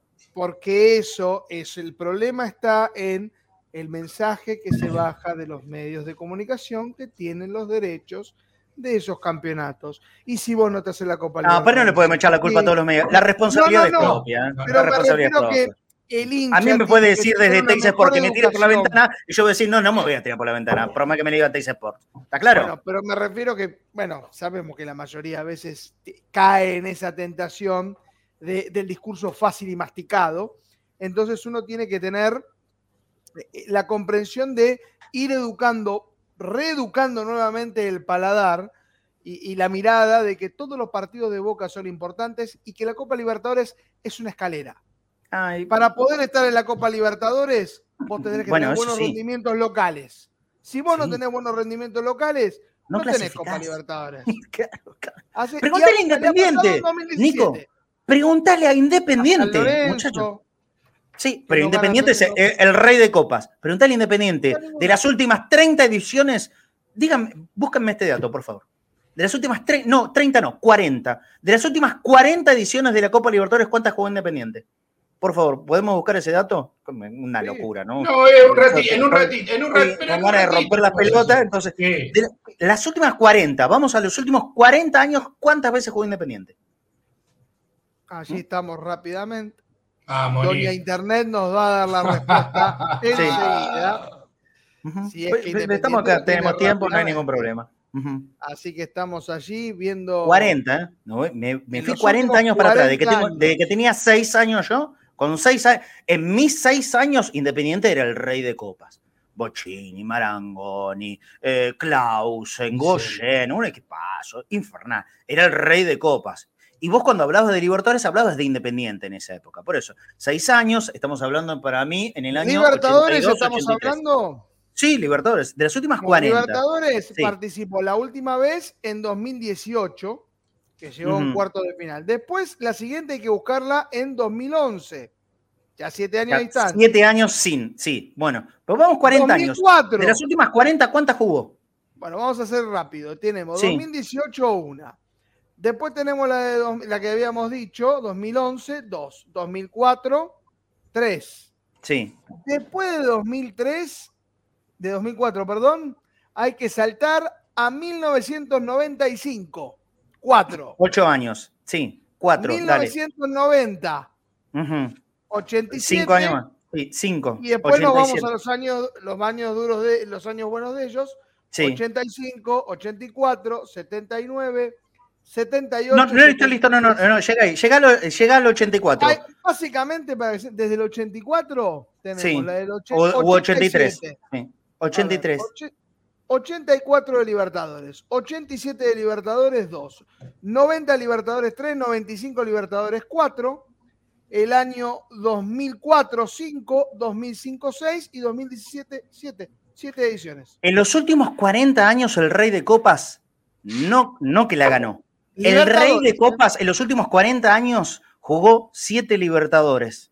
En los últimos 40 años el Rey de Copa o de copas, como se autotitulan, jugó solamente siete veces la Copa Libertadores. ¿Alguien se imagina que Boca en 40 años solamente haya jugado siete veces la Copa Libertadores, lo que sería hoy? En los 80 era normal, era frecuente. Creo que la jugamos en los 80 una, dos, Creo que tres, veces. Tres veces. en los 80 tres veces. ¿Sabes qué? El club siguió vivo con muchas dificultades, pero no por no jugar la Copa Libertadores. Teníamos dificultades en serio. Tres veces en una década.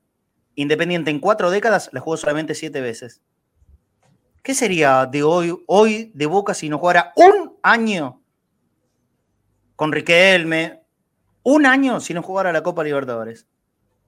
¿No tenemos que bajar un poco los cambios nosotros? Más allá de lo que nos pueda decir TIC, ESPN y toda la zaraza, eso. Basta de echarle la culpa a lo de afuera. Basta de echarle la culpa a los de afuera. No me venga con el versito de los medios antiboca. Somos nosotros los culpables en esta. Somos nosotros los culpables en esta. Os repito, TIC te puede decir, tirate por la ventana. ¿Y vos te vas a ir a tirar por la ventana? No, ¿no es cierto? Bueno, basta de eso. Basta de eso. Hagámonos cargo nosotros de haber cargado de una presión absurda a nuestros jugadores, a nuestros técnicos, a nuestros dirigentes, todos, los de ahora y los de antes, ¿eh? Los de ahora y los de antes. En esto tenemos una responsabilidad nosotros. Nosotros. No toda la culpa es del periodismo. Para un poco.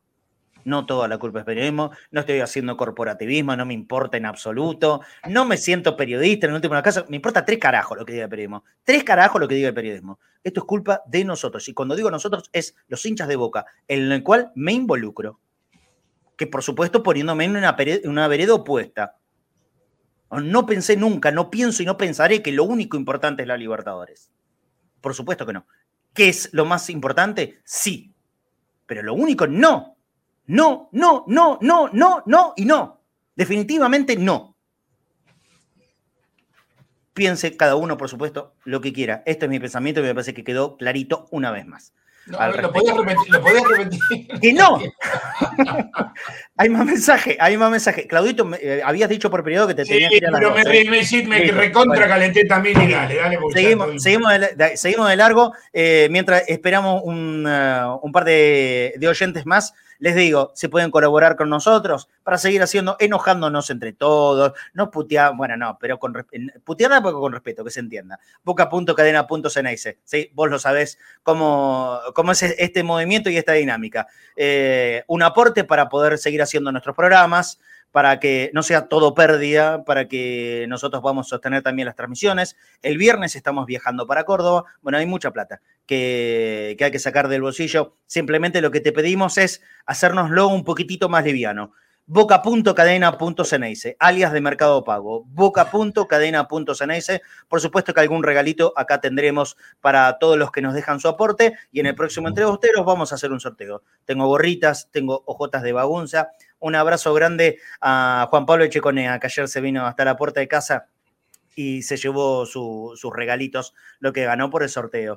Por supuesto, boca.cadena.ceneice, repito, boca.cadena.ceneice en Mercado Pago y si no, también en PayPal. En PayPal es este código QR que está en la pantalla. Nos estás mirando desde Afganistán, la forma más directa para que nos pueda llegar tu ayuda, tu aporte, ya sea en Afganistán, en las Islas Caimán, en México, en Estados Unidos, en Canadá, en Arabia, ahí en el, si está Ramón mirando el programa a través de PayPal, el código QR que ahora lo sacaron, en el código QR ahí nos puede, ese, ese, mira Ramón, En el código QR puedes dejar tu aporte para darnos una manito acá en Cadena San y por supuesto los de afuera también participan de los sorteos exactamente igual a los que nos dejen una ayudita acá.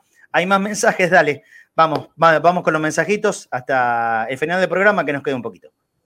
Buenas, ¿cómo les va?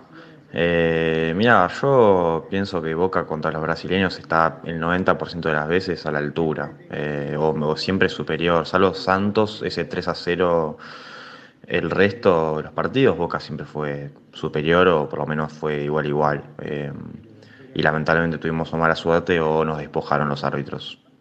pero bueno, ya, ya volveré el buen Boca, tengo fe. Saludos. Marce, Mariano de Tablado otra vez. Tengan fe, amigo. Le ganamos al mejor Real Madrid con Matellán de tres. De ahí para adelante, olvídate. Orden, corazón y mucho huevo. El que quiera chiche que vaya a otro lado. Boca es ganar. Grande. Marce querido, perdón, me rectifico. Somos bicampeones, los últimos bicampeones.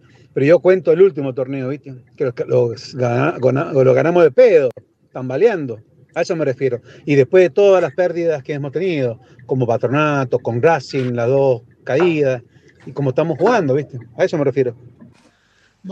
tenemos que jugar mejor. abrazo grande acá, Gustavo Díaz, de Alberto Mendoza, abrazo para Nico Tedeschini también. Qué chistosa esta gente que pide a Boca en la Sudamericana, muchachos. Boca está para las cosas grandes porque es un equipo grande, es el único grande. Las cosas, las payasadas que tenemos que escuchar de estos payasos, que no son hincha de Boca, que son unos camuflados. Boca está para cosas grandes, señores, para Copa Libertadores y para salir campeón. Eso es Boca, el único grande. Sépanlo de una vez por todas. Marcelo Germán Urquía, le mostraría a todos esos que hablan las tapas de los diarios de cuando Boca salió campeón en el 92, todo lo que decían. Eh, fue impresionante esa vuelta. Yo no, yo tenía 12 años, pero lo que pasó en ese día, en ese lugar y en ese tiempo fue impresionante. Más allá después de lo que consiguió Boca, pero eso fue algo único. Yo tenía 8. Boca no había salido campeón desde el 81, lo había visto campeón. La del 91 se cuenta. Yo me morfé toda la, toda la primaria. toda la primaria, ¿sabes lo que fue? toda la primaria sin salir campeón. la primaria de los 90 no había sido fácil, pero ese campeonato del 92, eh, para la generación 84, así como para los anteriores, la Supercopa del 89, fueron títulos impresionantes. Eh, bueno, está bueno lo que dijiste, la Supercopa del 89. Ahí se ganó un título, ahí, ahí se ganó un título internacional. Se recontra festejó muchísimo, ¿eh? Se le ganaba Independiente a un grandísimo Independiente. El Independiente del Indio Solari, que jugaba. ¿Sabes lo que jugaba ese Independiente? Bueno, se la ganó Boca de, del Calle Aymar. Lo recontra festejamos, pero quedó chiquitito así, así, ¿eh? En comparación a lo que se festejó la apertura local, campeonato local, la apertura del campeonato local del 92. Así de chiquitito quedó la Supercopa. Entonces, ¿lo único que importa es ganar internacional? No, no, no. Es de acuerdo a las necesidades que tenés. Es de acuerdo a las necesidades que tenés. Y en aquel momento no se dijo nada, la verdad, el internacional no vale nada. Porque Boca ganó internacional en el 89, en el 90 también ganó la Recopa, antes de ganar en la Apertura 92. Y también la, la Copa o la Master o la Leo, no me acuerdo. O la Leo, la Leo, la Leo. Y lo que se sufrió lo del 91. Boca tenía tres. Oh. Para llegar a la alegría del 92. Bueno, con el, oh. maestro. Oh. Sí, claro, con el maestro. Con el maestro. Por eso fue el doble. nada, nada de eso ni esos tres títulos juntos, juntos, todo unificaron, y llegó al 10% de lo que fue el festejo por la apertura 92. Y ahora tenés que bancarte que gente diga que los campeonatos locales no valen nada. eso a mí me, me, saca, bueno, ya lo, habrán visto. Si hay más mensajitos, lo escuchamos hasta el final, ¿sí? Eh, ponemos todo lo, que nos quede. Si hay, si hay más mensajes de, oyentes, muchísimos escribiendo también, por supuesto. Muchas gracias. Son un montón los que escuchan todos los santos días. Eh, le, pido a Mato, Nico, que los, que estén en el control, por favor, que me, que me digan cuántos hay en el modo radio, que siempre son montonazos. Muchísimo, pero muchísimos más que los que se ponen a través de, YouTube, pero más de 10 veces más. Eh, y está bien, y la, gente le queda más cómodo escucharlo en modo radio, escúchenlo en modo radio, no hay ningún problema. Sepan también, por supuesto, que nosotros hacemos el, programa en plataformas audiovisuales, pero nunca, por lo menos desde acá, no nos olvidamos que hay muchísima gente escuchándonos en modo radio con, con lo lindo que, que es eso. Mirá, más de 4.000 4.214 exactamente hay a través de la aplicación y cadenasanice.com. De corazón, a todos los que nos están escuchando por el teléfono o por la computadora en modo radio, que no nos están mirando por ninguna de las plataformas, gracias. Gracias, gracias, gracias. Recontra gracias. ¿Qué radio me pregunta Kevin McAllister? Eh, ¿qué, será? El, jugador o el de mi poro angelito? Eh, ¿Cuál radio? Cadenasanice.com, amigo Kevin cadenasenaice.com, sino descargándote la aplicación en tu celular. Te eh, buscas en el Play Store Cadena Ceneice y ahí escuchás 24 horas de programas de Boca. Eso es Cadena Ceneice, 24 horas de programa de Boca. Por la cual no es un programa de YouTube. ¿Cómo? ocurre eso es que hay mucha gente que está afuera, no, no, no, no, tiene la comodidad del hogar que YouTube a lo mejor tiene. Claro, o está laburando. Mucho menos datos, trabajando, no puede ver imágenes y escucha la radio. Yo tenía esa tradición. O, está laburando, Nico. yo sé que hay mucha gente que está laburando en este horario y no se puede poner a ver la pantallita, porque lo rajan a la mierda. Y tiene razón. Así que lo escucho en modo radio. Por eso le digo, eh, los tenemos recontra en cuenta, en cuenta siempre, siempre. Hay cosas que, que las mostramos, qué sé yo, los análisis de SEO son con fotos, pero tratamos de llevarlo, ¿no? Llevarlo para que ustedes se sientan incluidos en esto. Y aparte por eso, fíjense, pero multiplica mucho más que por 10 veces la gente que está a través de, YouTube, también hay en Facebook, bueno, en todos los lugares, ¿sí? Hay muchísimas gracias, de verdad, muchísimas gracias a todos. Y, así en estas cantidades es de todos los días y solamente en el vivo. Este programa tiene repetición todos los días a las 6 de la tarde, también a las 12 de la noche, a las 18 y a las 0 horas repetimos todos los días el Conectados, siempre, ¿eh? a las 18 horas a través de la aplicación eh, y, la, web, se repite este programa y a las 12 de la noche lo mismo. O sea que tienen distintas posibilidades. Y al otro día, generalmente entre las 7 y 8 de la mañana, también está en la grilla el, programa de, cada mediodía, por supuesto. También distintos, los distintos programas que van rotando en la grilla de, de Cadena Ceneice. ¿Sí? Eh, están, están avisados. Kevin McAllister es el personaje, ¿no? Pero también es uno de los hijos del Colorado, Kevin. No, no, no, porque decía Macaulay Colkin, la gente de control le digo el personaje que ah. hace Macaulay Colkin es Kevin McCall. Claro, claro, claro. Por eso el de mi pobre angelito. Sí, sí, sí. Y ese hoy creo que es el número. No me acuerdo si está en talleres o en argentinos, Kevin. Siempre me los, me los confundo a Francis. no sé, pero como, sea, son todos buenos jugadores los, los McAllister. Salieron todos mejores que el padre. ¿eh? Que era un gran lateral también. Que era, un muy buen lateral, sí. En Boca cumplió muy bien. La, gente lo, que, lo quería mucho. Tuvo un comienzo jodido, jodido. Lo puteaban a tener a medio al Colorado hasta que. de Argentinos Juniors. Sí, hasta que llegó el bendito partido del gol de Manteca Martínez. Ese día el Colorado la rompió toda y a partir de ahí se afianzó y, nunca más nadie lo, movió de la titularidad. Eh, sí, un, un, buen recuerdo dejó el Colorado, la verdad que sí. Después, bueno, se hizo político y, las cosas que pasan cuando, cuando te haces político. Pero en el recuerdo como jugador tengo muy arriba. Lo tengo muy arriba. Eh, díganme, chicos, por favor, si hay un mensajito más. Así, si, si hay, lo ponemos al aire y, voy despidiendo a los compañeros. Si hay, ¿eh? Si no hay, me dicen, no hay, no hay más. ¿Dónde está Salvatierra? Salvatierra, ¿dónde está? ¿Qué pasó con José, loco? ¿Qué pasó? Y José, José está siempre en posta se, mantiene en posta. Creo que está con laburo y por eso no pero, puede participar siempre. Pero por el chat, dice Marcio, por el chat. Ah, por el chat. y bueno, debe estar, trabajando, José. Debe estar trabajando. Pero José sigue participando de posta, ¿eh? No, no. Dale, meta, meta y ya no vamos. Marcelo, la gente, habla Franco R. Cuarto. Te tengo que felicitar, Marcelo, por lo que dijiste recién respecto a los torneos locales. Estoy podrido que me digan que es como si el hincha de Boca yo siento que como que hoy te quieren vender que el hincha de Boca tiene que estar triste cada año que no se le gana la Copa Libertadores. Y tienen que entender que van a venir rachas malas, en los que no vamos, no vamos a ganar ni eso. Yo me acuerdo, yo me crié con el Boca, yo no me crié con el Boca de Bianchi. Yo, desde que tengo uso de razón, es año 93, 94. Lo que sufrí por no ganar un torneo local, 93, 94, 95, 96, 97 ¿Entendés? Cuando ganamos el torneo del 98 parecía que habíamos ganado la Libertadores. Pasó. Hola, y ya estábamos calmados por el 92. canal de Verónica, el barco sueco en Twitter. Eh, yo creo que se le puede competir. Que siendo Boca, le debes competir. Eh, quizás lo veo un poco difícil con el entrenador actual, pero creo que siendo Boca se puede todo. Si pudimos ganar muchos partidos del torneo local solo por ser Boca, en la Copa también se puede.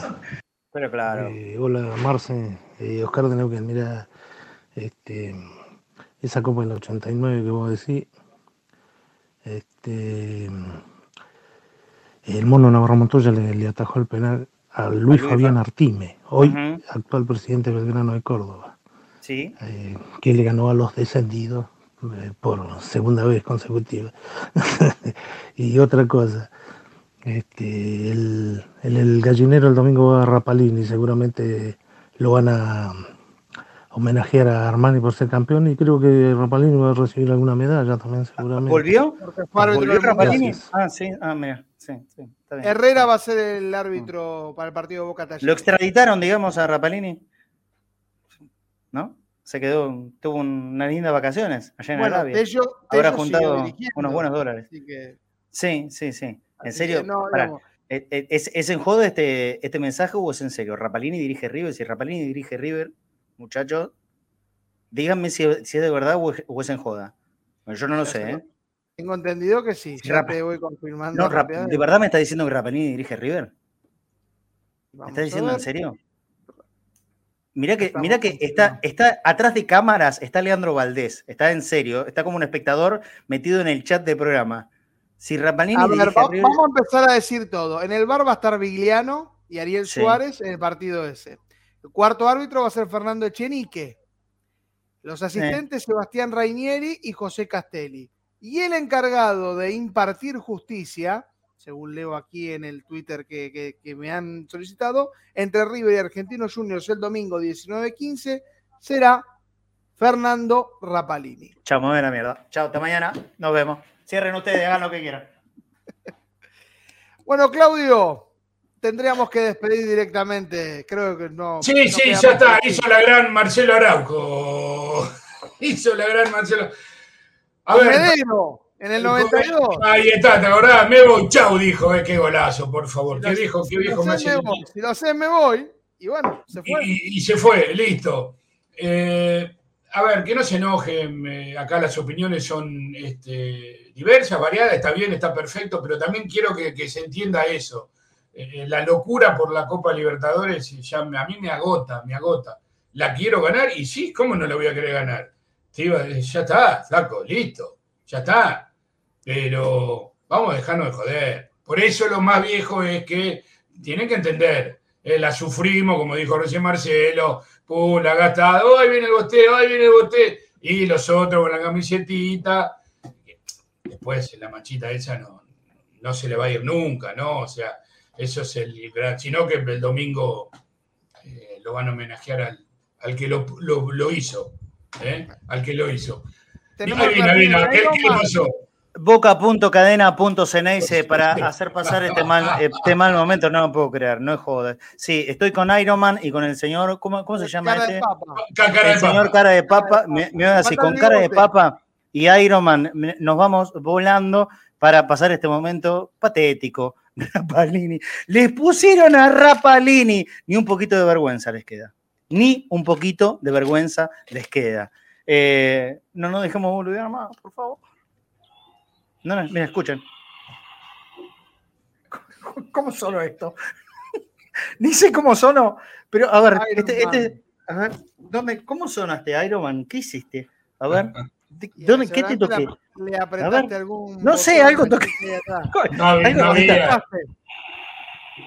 Mire cómo. Mirá los ruidos que hace Iron Man, está enojado, no, no puede creer. Nos vamos junto a Iron Man. Boca.cadena.ceneice. Mirá, está con luces y todo, este es riguroso. Los árbitros para Boca, Herrera, Velati, el asistente 1, Vistoco, el asistente 2. Cuarto árbitro, Brian Ferreira. Y en el bar, Jael Fancon Pérez y Gerardo Carretero. Volcamos, muchachos, ya está, volcamos, listo, no hay vuelta atrás. Pero nosotros volcamos o ellos que le pusieron a Rapalini, dale, dale, a Rapalini le ponen. No enajenar, Marcelo, no seas así. Claro, tenés que entender. Es un árbitro del mundial, Argentina salió campeón del mundo. Es simplemente celebrar este espíritu mundialista que tenemos. ¿Dónde estás, Valdés? Valdés Leandro, ¿dónde aparece Valdés Leandro? Estás ahí atrás de cámara, aparece, decía algo. Decía algo, ahí, está, ¿ves? Ahí está, mira, mira, no se aguantó. Leandro, Valdés decía algo, ordená este quilombo, si no, cierra el programa Está ¿eh? acostumbrado con lo de Barcelona Real Madrid, no le va a ver esto. Decía algo, Rapalini dirige River, Leandro Valdés, mira, se metió en la cueva. Ahí está. A ver si hay conexión. Ahí está. Leandro Valdés, Rapalini dirige River. Lo extraditaron y lo metieron en el Monumental. Lo metieron en el Monumental. Quiero tu reflexión de eso. Mirá, tenía que ir pasarela a River con el festejo de los campeones del mundo. Claro, bueno, a mí lo reciben, pero bueno, no podés mezclar el campeón del mundo con, con Rapalini. Me parece que iba por ahí. Yo creo que iba a haber una, una pelea de idolatrías en Núñez, entre Rapalini y Pasarela. Entonces, para evitar conflictos, lo llevan directamente solo a Rapalini y ya. Juro que pensé que era joda. Juro que pensé que era Pero ¿por qué no, hablamos de, de Vigliano en el bar? También, también. Por eso dije la terna completa. Sí, también, también. Bueno, listo. Eh, no era para más que eso, Leandro. Si podés mañana, estate en, en, el programa, ¿sí? Listo. Te levantaste recién, Leandro. Te levantaste recién. Había que hacerlo reaccionar. Había que hacerlo reaccionar. Te levantaste recién. Le puse a Rapalini. ¿Por qué no se lo ponen a Raza? Dale. Le, juro que no dormí ayer. Tuve insomnio. Así que estoy. estoy cosa extraña en vos, ¿no? Sí, cosa ¿Eh? extraña que tenga insomnio Leandro Valdés, que duerme dos horas por semana. Una vez, una vez cada tanto me agarra y bueno. Che, pero muy bueno el programa. Eh, no me quedó muy claro, Marce, el tema de los campeonatos locales. No, después lo reafirmo. Hay que, para, un poco confuso. Ya que, ya que me, metieron acá de prepo, eh, sin que me di cuenta, porque estaba laburando y de repente empiezo a escuchar que me mencionan con los auriculares. hicieron la mención, dijeron Rapalini. Claro. Sí, sí. Eh, no, lo, que les quería decir que lo, lo, que genera Bianchi con el tema de la Copa Libertadores eh, lo que los hinchas de Boca nos dimos cuenta, más allá de que el campeonato local siempre fue la, obsesión, como decía la canción original, y se cambió por la Copa Libertadores, es cuando nos damos cuenta en vivo y en directo de lo que es Boca a nivel mundial, que es lo que yo vengo diciendo, porque se sabe y resulta indiscutible que es el más grande de la Argentina. Pero cuando Boca pisa Brasil, se hace fuerte en Brasil, eh, es ahí donde eh, vemos los hinchas en, vivo y en directo lo que es la grandeza de Boca sin, comparación. Y después le sumás Real Madrid, le sumás que el Bayern nos tuvo que ganar porque echaron al Chelo Delgado porque no nos estaban inquietando. Le sumás que le ganamos a un Milan que yo, a nivel jugadores, creo que era hasta mejor que el del Real Madrid. Lo que pasa es que Real Madrid había sido designado justo un poquito antes el campeón del el equipo más importante de la historia del fútbol o del milenio, no sé cómo lo habían designado, y le ganamos nosotros. Y de hecho no perdieron nunca más una final contra un equipo. Eso, eso te iba a decir, eso te iba a decir. Entonces, es ahí donde Boca, que lo que somos nosotros, que nos creemos porque lo somos los más grandes, lo demostramos. Entonces, la Copa Libertadores te lleva a la Copa del Mundo, y la Copa del Mundo nos lleva a estar arriba de todos en el mundo. Ese me parece que es lo que generó Bianchi. Mira, te manda un abrazo grande, cara de papa, Leandro, ahí a toda la gente de Barcelona, ahí te con saludito para, para todos los Valdés que, hay eh, en, España. Che, el de Mallorca que aparezca también, ¿eh? Que aparezca, que se comprometió a algo y me tiene que mandar mensajito. Así que tanto al de Barcelona como al de Mallorca, le, acá, con cara de papa, le mandamos un abrazo grande. Chau, chau, chau. Muy buen programa, ¿eh? Adiós. Gracias, gracias, gracias, gracias. Bueno, eh, a las 2 de la tarde se tenía que ir Claudio Brambilla, son las 3 menos 20 ya, eh, y sigue acá. Y sigue acá. ¿Viste? Lo que pasa es que cara de papa tiene eh, ese magnetismo imposible, miralo. Los ojos saltones de cara de papa. bueno, chau, chau, Claudito. Nos vemos mañana. Feliz cumple para Yayo, para que hoy, hoy es el cumple, fue hoy, feliz cumpleaños. Chau, atrasado, ¿no? ¿Quién es Yayo? Perdón, porque me, perdí. Salvatierra, sí, o sea, soy un eh, Salvatierra. ¿José Salvatierra cumpleaños? José, José, sí. ¿En serio? Uh, perdón, José Salvatierra, amigo, abrazo grande, feliz, recontra, recontra feliz cumpleaños, José. ¿eh? Si estás mirando el programa, recontra, recontra, feliz cumpleaños. No sé si es hoy, mañana o, fue ayer. Bueno, José, feliz cumpleaños. Espero que no sea atrasado, ¿eh? que me ponen por privado. ¿Cuánto cumple? Ah, desconozco. No, no. No se pregunta. Eso no se pregunta. No, no se pregunta. Bueno, José Salvatierra, feliz cumple, compañero, que está siempre en posta, ¿eh? en posta que por supuesto va a estar este próximo sábado cuando termine el partido en Córdoba. Es un gran problema el que tenemos esta semana para hacer entrebosteros, porque yo salgo el viernes a la tarde. Tenía pendiente, se jugaba a las 7 y cuarto. 7 y cuarto, 9 y cuarto, vamos al hotel, a casa donde estuviéramos y hacemos un entrebostero después de posta. Ahora, ¿qué haríamos? ¿Un entrebosteros a las 2 de la mañana? Está difícil. No por ustedes, sino por el control. Me van a querer matar y tienen toda la razón del mundo. Eh, listo. Chau, chau, Claudito. Los saludé. Chau, Nico, también. Nos vemos mañana. Chau. Chau. Un abrazo grande para todos. Muy bien, y mientras la gente los saluda a José Salvatierra y dejan su, mensajito, eh, ah, fue el viernes, se acompaña de José, llegamos reatrasados. Bueno, perdón José, la verdad lo desconocía completamente. Te mandamos el abrazo más grande acá, retrasado, pero eh, que, haya sido con, con mucha felicidad. José Salvatierra, seguramente si él puede lo van a escuchar este sábado después del partido entre Talleres y Boca, donde vamos a estar haciendo lógicamente la transmisión de Cadena Ceneice. Un abrazo muy grande para todo el mundo. No se olviden, si nos pueden dejar una ayudita, boca.cadena.ceneice, Mercado Pago, y si no, a través de PayPal, como siempre le ponemos en los programas, en ese código QR que está acá abajo. Lo necesitamos, se nos vienen muchos gastos, muchos, muchos, muchos, y lo vamos a necesitar todos los días del año. Abrazo grande para todos. Mañana nos volvemos a encontrar para seguir hablando de Boca y un poquito de todo acá, conectados al mediodía. Chao, chao.